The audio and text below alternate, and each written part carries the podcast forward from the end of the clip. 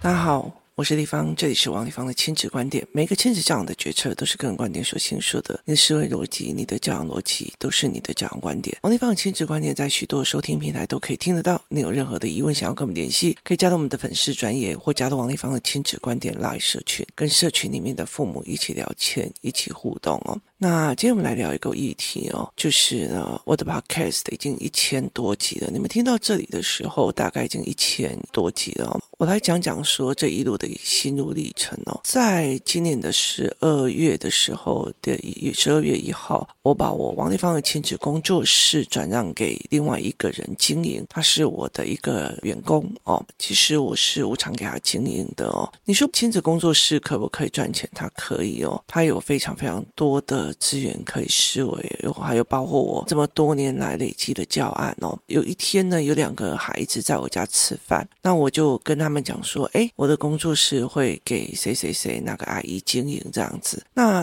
其中一个孩子就问我说：“为什么？”然后我儿子就讲了一句话：“不赚钱没？”我就跟他讲：“不是哦，他其实是一个很赚钱的，可是呢，我没有办法做。”那我就讲了一个案例哦，就是说有一次我跟另外人分工了一个工作，就是我交一部分的，他交一部分。那我们有收学费，学费收完了之后呢，我们学费收完了之后，我就有类似跟他讲说，收完了之后，我就请人帮我们算那个所谓的利润，这样。那算完利润以以后，对方其实只是就是另外跟我一起并课的那个老师，他其实只有拿到就是很少的一个部分。那对我来讲，我就觉得我我觉得两个人一起工作，为什么他分的比较少？那。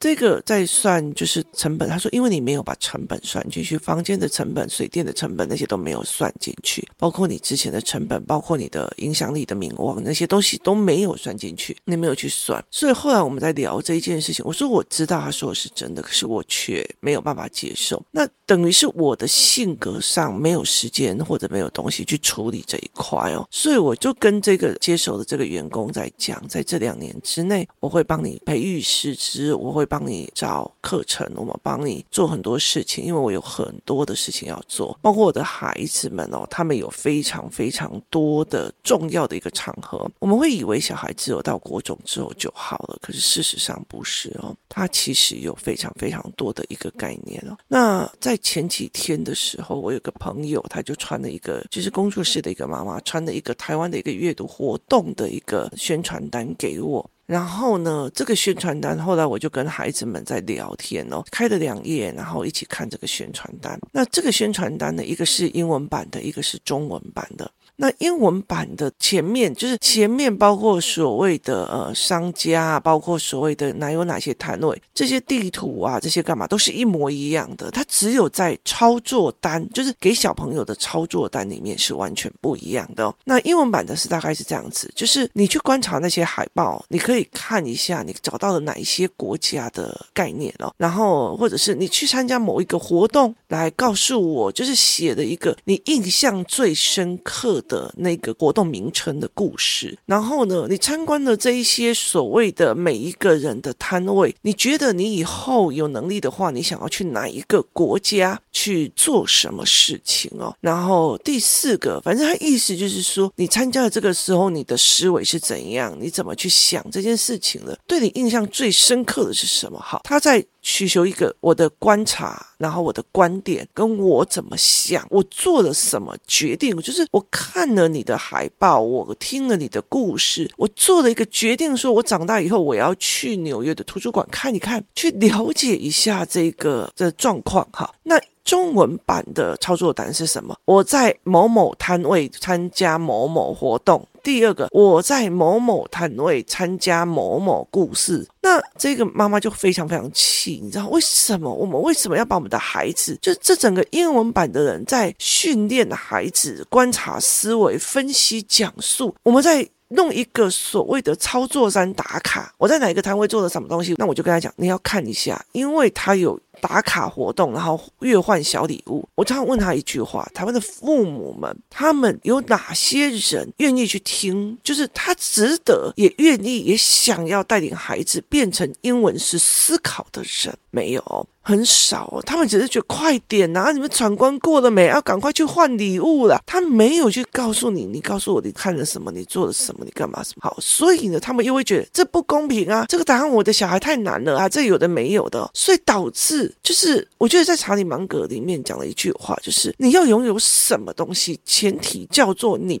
配得起这样东西哦。所以其实这是我一路以来在抗争的哦。我常常会在笑说，我被很。多的人当成是神棍哦，就有很多的爸爸，或者是有很多的人会觉得说，甚至有一个人他就在讲说，他去吃饭，然后听到隔壁桌在抱怨他的妹妹很信奉一个叫王丽芳的啊，那些人哦，那个教养方式不行了，很奇怪啊。我告诉你啊，中国人在摆脱裹小脚的时然后，他们也对前面那几个裹小脚，然后把抛弃裹小脚的那一些人，觉得一些道德的批判。那我后来其实不管是所谓的这个活动，或者这个妈妈在讨论说，为什么我们的教养要教小孩子做这种操作单？另外一个在批评说他们不能这样。其实，在在讲的这个人，我也跟他讲说，她的老公也是觉得说，我的老婆怎么都听我的啦？她像后来去工作室怎么样，有的没有，就很奇怪的教养模式。其实了解一件事情哦，会来找我的，通常都因为他教养遇到的痛苦跟逻辑的不行，他觉得有问题，可是他身边找不到人可以商量，他找不到人可以用，他才会来找我。那。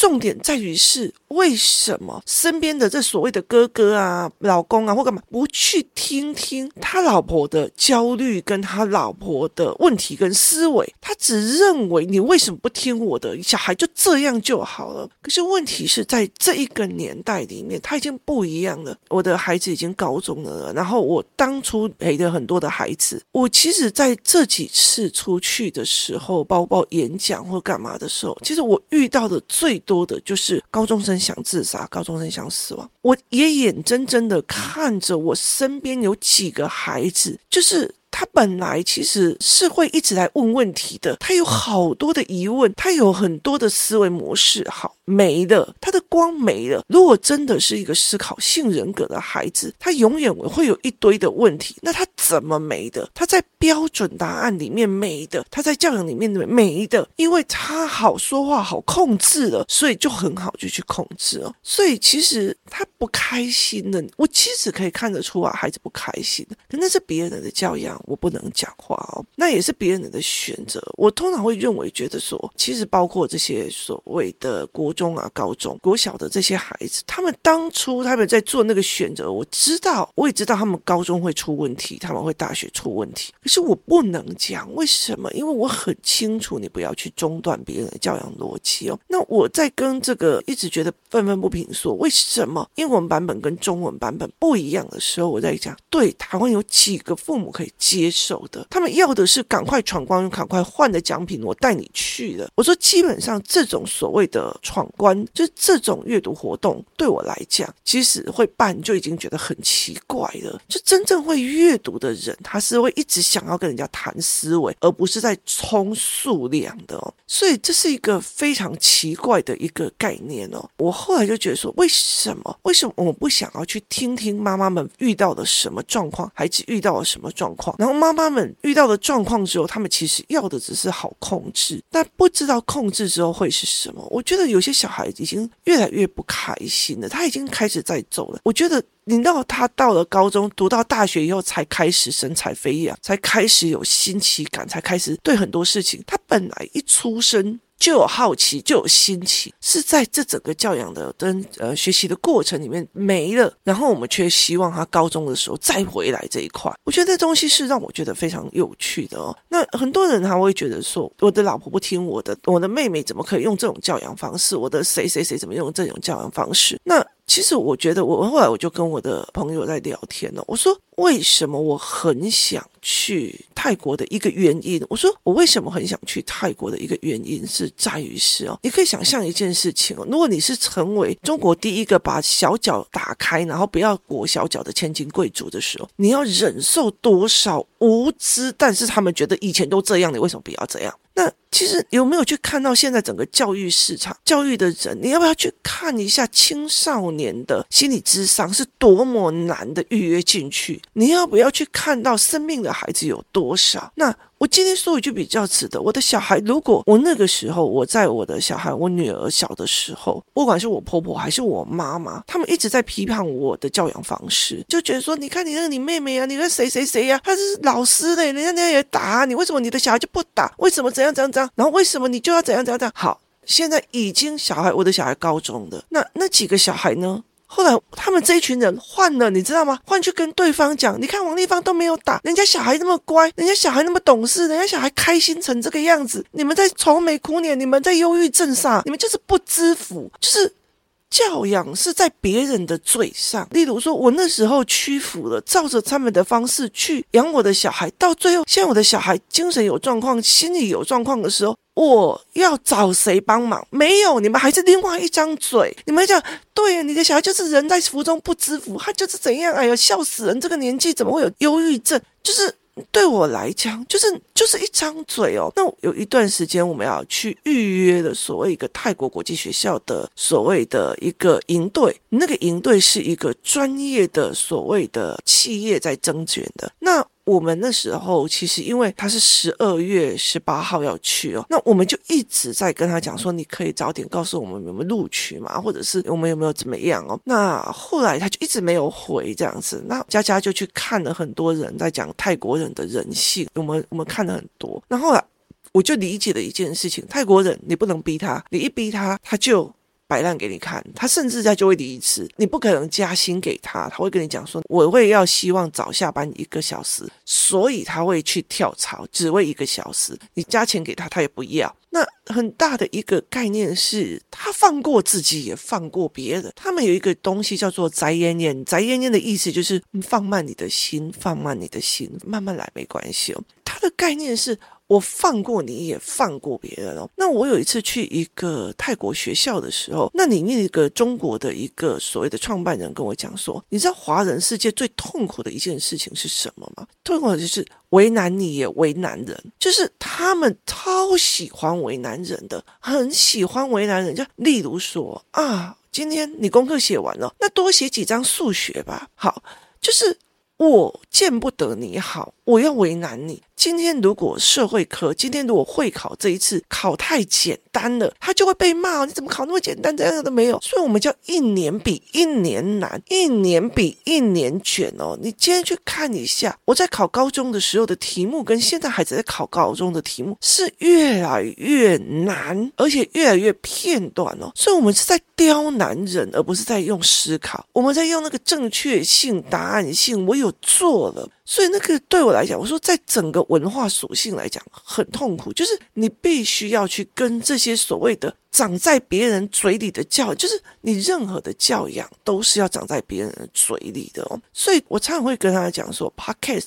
对我来讲，很多的人来上我的学习营，或者是说呃活动带领员之后，他忽然理解的不是地方做了什么或做了哪个教案，而是去了解思维。所以每次在听 Podcast 的时候，他就永远有不一样的思维在想，原来他是这样思考的，原来是那样思考的，原来后面会这样子的一个逻辑。其谬误，所以其实它重点在于是思考的逻辑。我没有在告诉你说我教养的多好，但是其实我觉得对我来讲，如果你是在讲说哦，我的小孩有没有读到哪一个好的高中或干嘛？对，好，你有看过那些高中的孩子现在的心理状况吗？可是现在对我来讲，我觉得我很开心啊。为什么？因为孩子很开心，就是两个孩子很开心哦。像现在我把工作室弄掉，很大很大的一个原因。那天我儿子在跟我聊，我就跟他讲，我是为了你开工作室，我也是因为你结束工作室的责任。他问我为什么，我就说，因为呢，我没有想到国中跟高中，我一直在喂养姐姐很多的思维模式是这么的重要？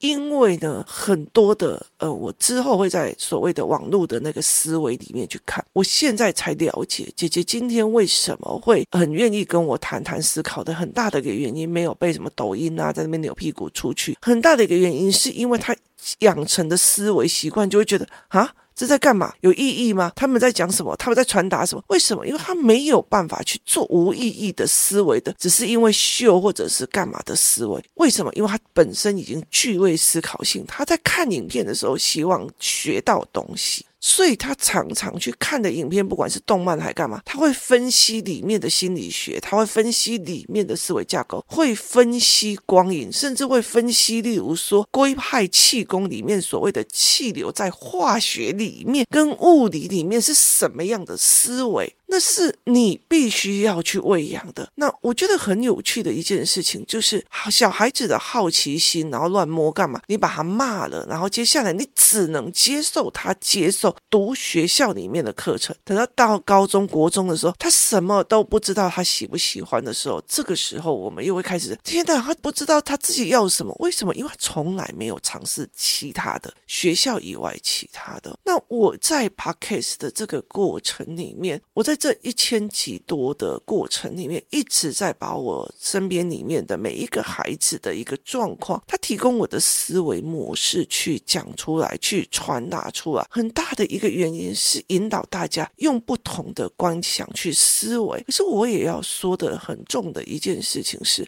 再去面对这种所谓的整个集体文化里面，是一件非常疲累的事情哦。是一件非常疲累的事情。然后呢，我就在了解一件事情哦，例如说，例如说，有很多人他知道，例如说，我现在越来越知道整个所谓的政治架构或者是体系架构为什么要去做这样子的游戏方法，看着大家互咬，然后他在后面得到了一个什么？呃，这个我不能明讲。所以呢，我就会觉得说，哦，好，可是你还是看到这一群小孩很可惜的在那边为了一个。别人所操纵的局在互咬，在互斗，然后甚至没有了笑容，没有了思考性，没有了干嘛？父母还认为晶晶觉得说：“哦，我们的小孩功课比你好，或干嘛？”这很有趣哦。可是后来，其实我在很多的思维里面，他们在讲说，其实很多人很享受说，对这一群人没有思维，就他会去再看这件事情哦。那你很清楚，这些小孩越来越没有笑容，或越来越有问题。可是我尊重别人的命运发展。我从以前跟那个妈妈一直觉得，为什么中文跟英文不一样？是一样，我觉得怎么可以这样对待台湾的孩子？慢慢的去理解，去理解说，有些人的认知只能接受这样。慢慢的去理解说，不要就是摆脱助人的剧本，而去尊重别人认知下所产生必有的命运。这件事情对我来讲，其实是在这整一千集里面之后的顿悟，而且我也慢慢的看透了所谓的以前教养是只有讲心理学，只有讲教育，而是整个社会脉络。我常会觉得说，你若只看心理学，只看别人怎么对你或怎么用你，可是你没有去看一件事情，这个孩子走出去以后，他怎么去看这个社会的逻辑？诶，这个逻辑就是这样，很正常啊，所以我就知道怎么去运作。他不知道。所以很多的小孩越来越退到后面去，越来越反抗，越来越不舒服。Podcast 这件事情很大的一件事，我就很好笑的一件事情哦。就有一个人就觉得说，哦，我的老婆就是听王丽芳，然后怎样怎样怎样。我们以前多好多好，我就说我从来没有叫你打老婆，是你动手的哦。而且我跟你不熟，为什么你要怪到我身上？这逻辑不对。第二件事情是在于是。你你可以去听听你孩子跟老婆说话。那没有办法，那其实你在跟这些整个那种所谓的文化思维在跑，他会觉得说，为什么是这个样子？在整个文化思维，你在跟他斗争没有什么意思。为什么？因为我我身边的孩子有非常多已经在跳入另外一个阶层了。人生对我来讲最开心，育儿在我来讲最开心的一件事情是，我重新在孩子身上成长了一次又一次。这个整整个陪伴的过程，陪伴他们养成人格、养成思维、养成逻辑的过程，对我来讲千金难换。这是一个非常有趣的，包括你看哦，像我有时候带着孩子去下课啊，或干嘛的，因为然后就接下课而已啊，小孩可以自己下课干嘛？可是他们的下课里面去怎么判断一件事情，怎么去选买一件事情，怎么去看待一件事情，怎么去跟他们，例如说我们在下课回来的时候，去遇到什么六年级最最凶的小孩，什么有的没有，我要沿路跟他们聊天，跟他们玩啊，跟他们聊看，我就觉得他们思维太有趣了，所以你可以在这整个过程里面去用。那看不懂了就看不懂，我为什么一定要教？这才是一个很重要，因为没有想学，所以其实后来会觉得说，当你要想要教你的孩子，则有。那我也可以则有啊，所以我觉得在 Podcast 的一千集里面，其实我很大的一个概念是。这里面其实并不是在，例如说讲哪个妈妈怎样，或讲哪个东西怎么样，而是在讲后面原来有这些人的不同的思维模式，而我怎么去看这个思维模式的事情，没有对错好坏哦。那天有个小孩，他妈妈一直在跟我讲说，这个小孩他们分组之后，小孩就一直吵架，一直吵架，一直吵架，吵谁多做谁干嘛这样子哦，就跟我那天在跟大家直播的讲的是一样，大家永远。永远都在情境内。我的老师说我的小孩怎么了？他怎么可以说这句话？哈，那个叫做你变成了是事主，就等于是你进入了老师跟孩子之间的评判标准。事实上，是我跳脱出啊，让我在想这件事情里面，我要当。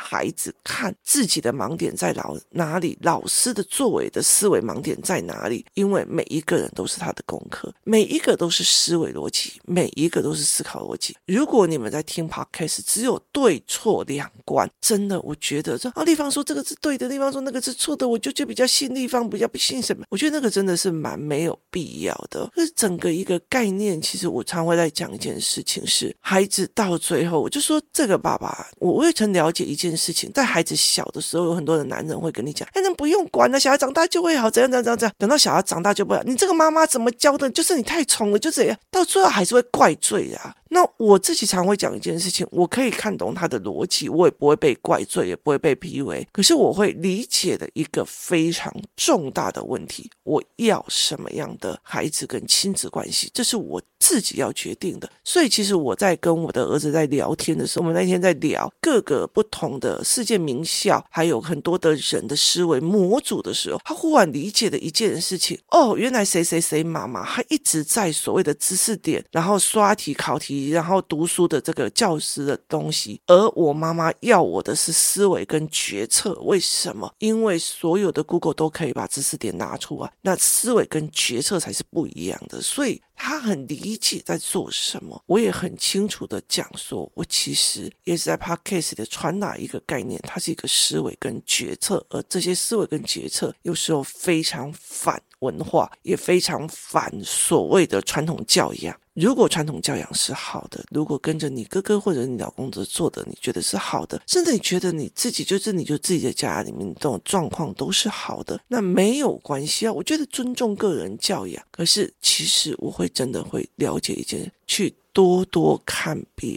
人的状况。很多的孩子大了之后所遇到的精神状况，像就是求生意志的状况，所有的所有的状况，是你觉得他们的父母。当初在小学三年级、四年级的时候，就已经是笃定了做坏，让他们变成这样吗？没有，每一个父母下决策的时候，都认为他那个时候是对的。所以，其实我为什么会到处去找，到处去思维，到处去看书，到处去找很多的思维，到处去真正的跟孩子聊天。很大的一个原因，是因为我知道很多的时候，我认为对的走路的对的政策，或者是对的这样决策，就很可能卖掉。那个时候，最重要一件事情是去看孩子们的思考，去问当事人的思维，所以才会说。怎么跟孩子聊很重要。谢谢大家收听，我们明天见。